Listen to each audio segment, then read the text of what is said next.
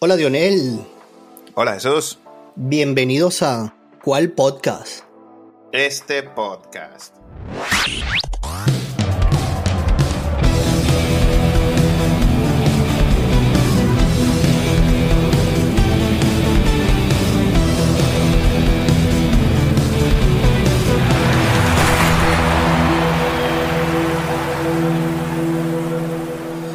Bueno, mi hermanito, por primera vez lo que pasa en Las Vegas no se queda en Las Vegas.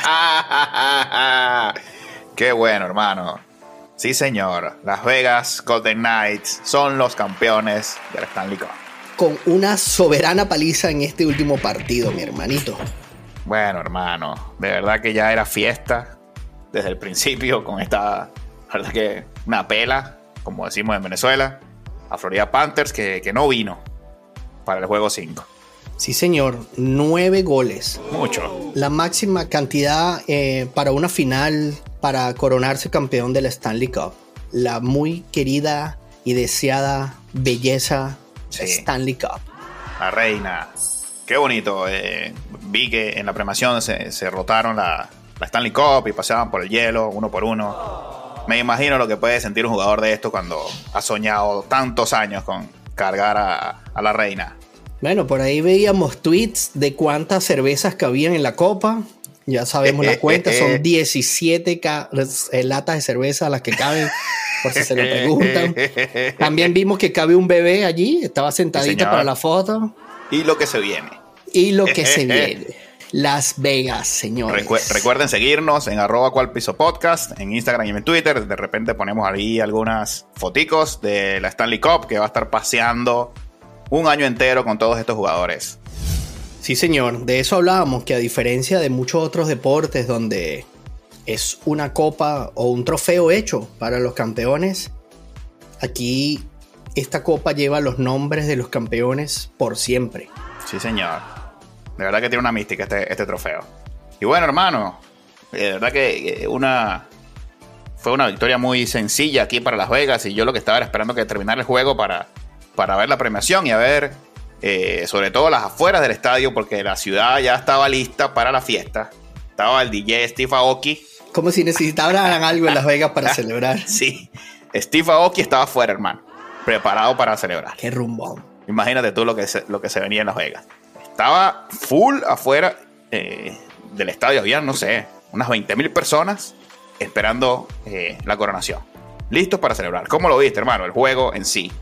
Bueno, no, no. En el primer cuarto ya estaba decidido. Ahí no había piernas, no había ganas, ya, ya no podían, ya no podían. Sinceramente fue una aplanadora.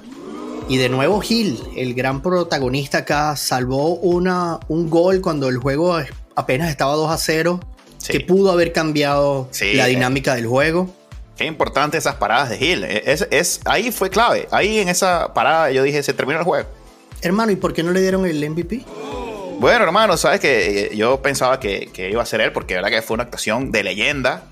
Y después, investigando un poquito más, resulta que el MVP en- se le da desde que comienzan los playoffs. Ya desde la primera serie hasta la última se van sumando todos estos puntos y entonces ahí se define el MVP. Entonces, el señor Marchesolt lideró los playoffs enteros en goles y fue segundo de Ikil, un compañero de equipo En asistencias. Eh, en puntos totales, 25. 13 goles y 25 puntos totales. Eh, entonces se toma en cuenta todo lo que hicieron durante el playoff y se le asigna entonces el MVP. ¿Ves? Qué grande la NHL, que ahí la gente sabe quién y por qué quedó. No hay aquí Claro. un feeling de quién pudo haberse llevado el MVP. ¿Te das cuenta? Muchísimas gracias por tu com- comentario, Val. No, no, eh, aquí yo fascinado aprendiendo estas cosas. Y vuelvo a decir esto, ¿no? Porque el, el- el hockey tiene siempre ese saborcito adicional, ¿sí? Donde el MVP de pronto en una final puede ser alguien que tuvo una serie de ensueños. Por ejemplo, Adin Hill. Pero en este caso le dan el beneficio a la persona que los llevó hasta allí, hasta la Stanley Cup Finals y que los hizo ganar. Merecido entonces para este señor. Es así, porque pudo haber sido Hill o, o el caballero que marca el hack trick, que no es cosa sencilla marcar hack trick Sí. en una serie final. Sí, el capitán Ma- Mark Stone. Impresionante también la, la- la Stanley Cup de él. Para cualquiera de estos tres, para, para mí estaba.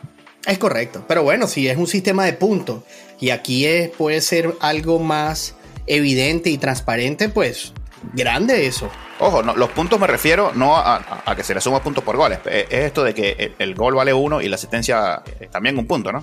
Correcto, correcto. Eh, no necesariamente el que tiene más puntos es el ganador, pero se, se designó a, este señor como... Tiene más peso. sí, como esto. Que por cierto, este es uno de los primeros jugadores de Las Vegas Golden Knights, de los fundadores, por decirlo así. Es correcto, es, ese fue de los primeros en el draft. Sí, señor. Bueno, hermano, una cosa curiosa, que no sé si lo viste por ahí y salió hoy en las redes, es que eh, el técnico de Las Vegas, el coach de Las Vegas, cuando pensó en la alineación inicial, decidió seleccionar a los seis o a cinco de los jugadores de los seis que empezaron en Las Vegas hace seis años. O sea, los originales. Wow. Y esos fueron los que salieron al hielo en el juego 5, como para darle ese extra. Como que aquí estamos, nosotros empezamos esta historia y aquí la vamos a culminar excelente gesto del coach eh, para sus jugadores y para el público que seguramente los conoce desde, desde los inicios. Bueno, hay que recapitular estas, los que no nos han escuchado antes. Este equipo apenas tiene seis años. Es un logro astronómico, digamos, eh, cuando, cuando hablamos de, de, fundar un equipo. Hablábamos en nuestros podcasts pasados que no importa la cantidad de dinero que puedas tener. Le ha pasado en equipos de NBA que no hay manera de que tú puedas lograr un teamwork en, en tan poco tiempo. Y fíjate, este equipo en seis años disputa su segunda Stanley y finalmente la levanta, hermano. Esto es una gerencia, lo decía anteriormente. Esto es para estudiarlo. Es para estudiarlo. Es para estudiarlo. Por ahí lo decían los comentaristas profesionales que esto era para estudio. A lo mejor escucharon cuál podcast, hermano. Por supuesto, bueno, agarren gotera ahí. Bueno, hermano, entonces no sé, eh, ¿qué, otras cosas, además de, esta apoyante victoria, pudiste destacar de, la serie en general? Bueno, de la serie en general yo, yo vi muy sólido a Las Vegas. Hablábamos en su momento cuando, antes de que comenzara la final, de que ese, ese falta de timing de los Panthers le iba, le iba a pesar. Definitivamente le iba a pesar. Y le pesó. No funcionaron lo de las raticas, las raticas negras, las raticas blancas, las latas de cerveza, las gorras, todo lo que lanzaron no le fue suficiente. Este equipo vino con todo. Otra cosa destacable, que fue una ausencia muy grande, fue uno de los mejores atacantes de, de los Panthers. Bueno, no voy a decir el nombre porque es súper complicado, pero este jugador eh, jugó el, cuarto partido con fractura en las costillas. De esto se trata el hockey.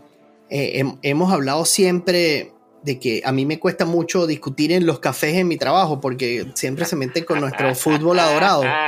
Pero es la verdad, este señor jugó, nunca dijo nada, notaron un poco su rendimiento bajo y, y, tuvo que decirlo. Tuvo que decir, mostró el hematoma que tenía en el costado derecho y le dijeron, señor, usted no puede jugar a esto. Y se perdió el último partido. Una ausencia, no creo que iba a ser alguna diferencia, pero si ese hombre hubiese estado entero, era la diferencia. Este, este era un jugador muy, muy físico.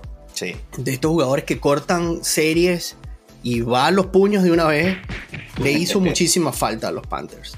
Pero sin duda alguna, yo creo que esto fue como Denver, era cuestión de tiempo solamente para coronarse. Sí, Claro, a lo mejor hubiesen llevado la serie de nuevo a Miami y bueno, podría haber el milagro. Oye, ¿sabes qué? Hablando de esto de, las lesiones y, de los golpes, eh, el señor Ikil, que fue el que lo mandaron a la lona en aquel golpe que él mismo iba cayendo y decía ¡ouch! mientras caía. Resulta, hermano, que eh, tiene una operación en, en la columna ya. ¡Qué barbaridad! Por un golpe en el hockey y le dijeron, mira hermano, usted debería de dejar de jugar. Y este señor dijo, mira, tú no me puedes quitar a mí mi deseo de jugar al hockey. Yo voy a jugar al hockey. ¿Puedo jugar? Sí. Bueno, arrégleme, señor. Acomódame ahí. acomódeme. Lo operaron y está jugando. Eh, tiene eh, una fusión en la, en, la, en la médula, hermano. En la columna. Una cosa, pero de locos, hermano. Qué locura. Cuando le dan este golpe, un amigo de la NFL, que se me va el nombre, comparten el médico. Y, el, y el, este amigo de la NFL llama al médico y le dice, hey, ¿qué puede pasar ahí? y le dice, bueno, tú sabes cómo es Hikil. Qué loco. Él va a preferir una corta vida, pero una larga vida en el hockey. Así que Vamos a ver. Wow. Y, eh, es lo que demostró Ikel, hermano. Qué ganas. Qué ganas, qué corazón. A esta gente no le importa nada, solo la Stanley Cup. Más nada. Más nada. Es así, te lo he dicho siempre. Aquí no hay Sí. dinero. De verdad que los salarios no son unas cosas astronómicas. Es, es las ganas de tener a esa, a esa princesa en su casa. Sí, señor. Bueno, hermano, también eh, de verdad que una temporada que disfruté al máximo, los Kraken hasta, hasta los playoffs. Y bueno, esta Stanley Cup, que es la primera que, que vivo, y bueno, mil cosas que, que- que detallé y que estoy seguro que en los años futuros pasará así. Oh, y para seguir aprendiendo, ¿sabes? Sí. Porque acá lo decíamos con muchísima responsabilidad, no conocemos todas las reglas y sencillamente nosotros compartimos lo que vemos y cómo lo vemos, nos docu- documentamos poco para, para que esto sea igual de dinámico, no queremos llenarlos de números, de reglas, de, de cosas, pero yo creo que no nos equivocamos en invitar a nuestros amigos a que disfrutaran de esto, porque el hockey lo tiene todo. Sí, señor. Mira, quiero, quiero decirte algo que Dígame. que fue muy cómico, ¿no? Porque me pongo a buscar, después que doy el comentario de nuestros equipos, eh, en que los equipos italianos en el fútbol lo perdieron todo. par de amigos me escriben y me dicen, oye, vale, tú sí aprietas. Yo le digo, no, no aprieto, es la verdad. Entonces me puse a revisar un poco, porque estábamos hablando de los felices que podían estar la gente en la Florida, ¿cierto? Con estos dos equipos. Sí. Y ya había pasado antes que dos equipos pierden la final con apenas días de diferencia en el básquetbol y en el hockey. Así. Cuéntame. Sí, había pasado en el 2016 contra- con los Warriors y los Chucks que perdieron ambos sus finales y ya después nos tendríamos que trasladar mucho tiempo atrás, pero a- a- han sido cinco series donde ambos equipos llegan a- a instancias finales y ambos pierden. Hermano, qué dolor. No, no, no son datos para recordar, por supuesto, pero, pero bueno, lo tuve que revisar porque la gente Claro. piensa que es que se la tenía ahí agarrada mis amigos los italianos. Para nada, para nada. No, no, no, para nada. Así nos tienen los amigos en Filadelfia también. No, no, pero a ellos no los quiero mucho.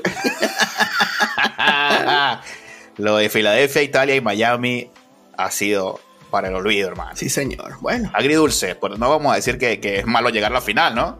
Pero agridulce, a las puertas. es así. Para perder la final hay que jugarla. Qué buen dato, hermanazo.